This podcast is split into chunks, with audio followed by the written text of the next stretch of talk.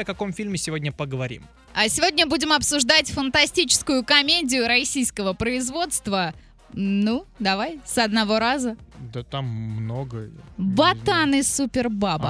А, 16 Ботан и плюс. Супербаба. Меня прям триггерит вот эта супербаба. Ну, ну что, вы издеваетесь? Ну почему нельзя было иначе? Супер девушка, супер женщина. Супербаба. Ну, супербаба, что это? Давайте к отзывам. Легкое, приятное, не страшное и веселое кино. Мне хочется добавить стильно, модно, молодежно. Молодежно, да. Ам, так, гэгов как, такови- как таковых нет вовсе. Над проходными банальностями сами герои смеются.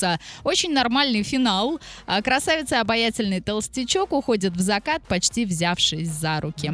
Не ожидал от русской комедии такого высокого качества. Все в лучших традициях жанра. Сходили с девушкой, не пожалели потраченного времени. Очень по-доброму, очень с душой. Любителям комедии советую.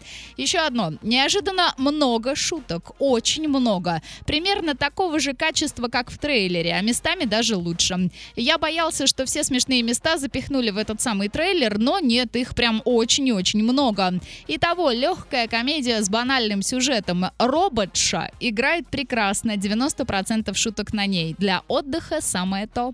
Ну и неплохо. Сходите в кинотеатр мира и составьте свое мнение.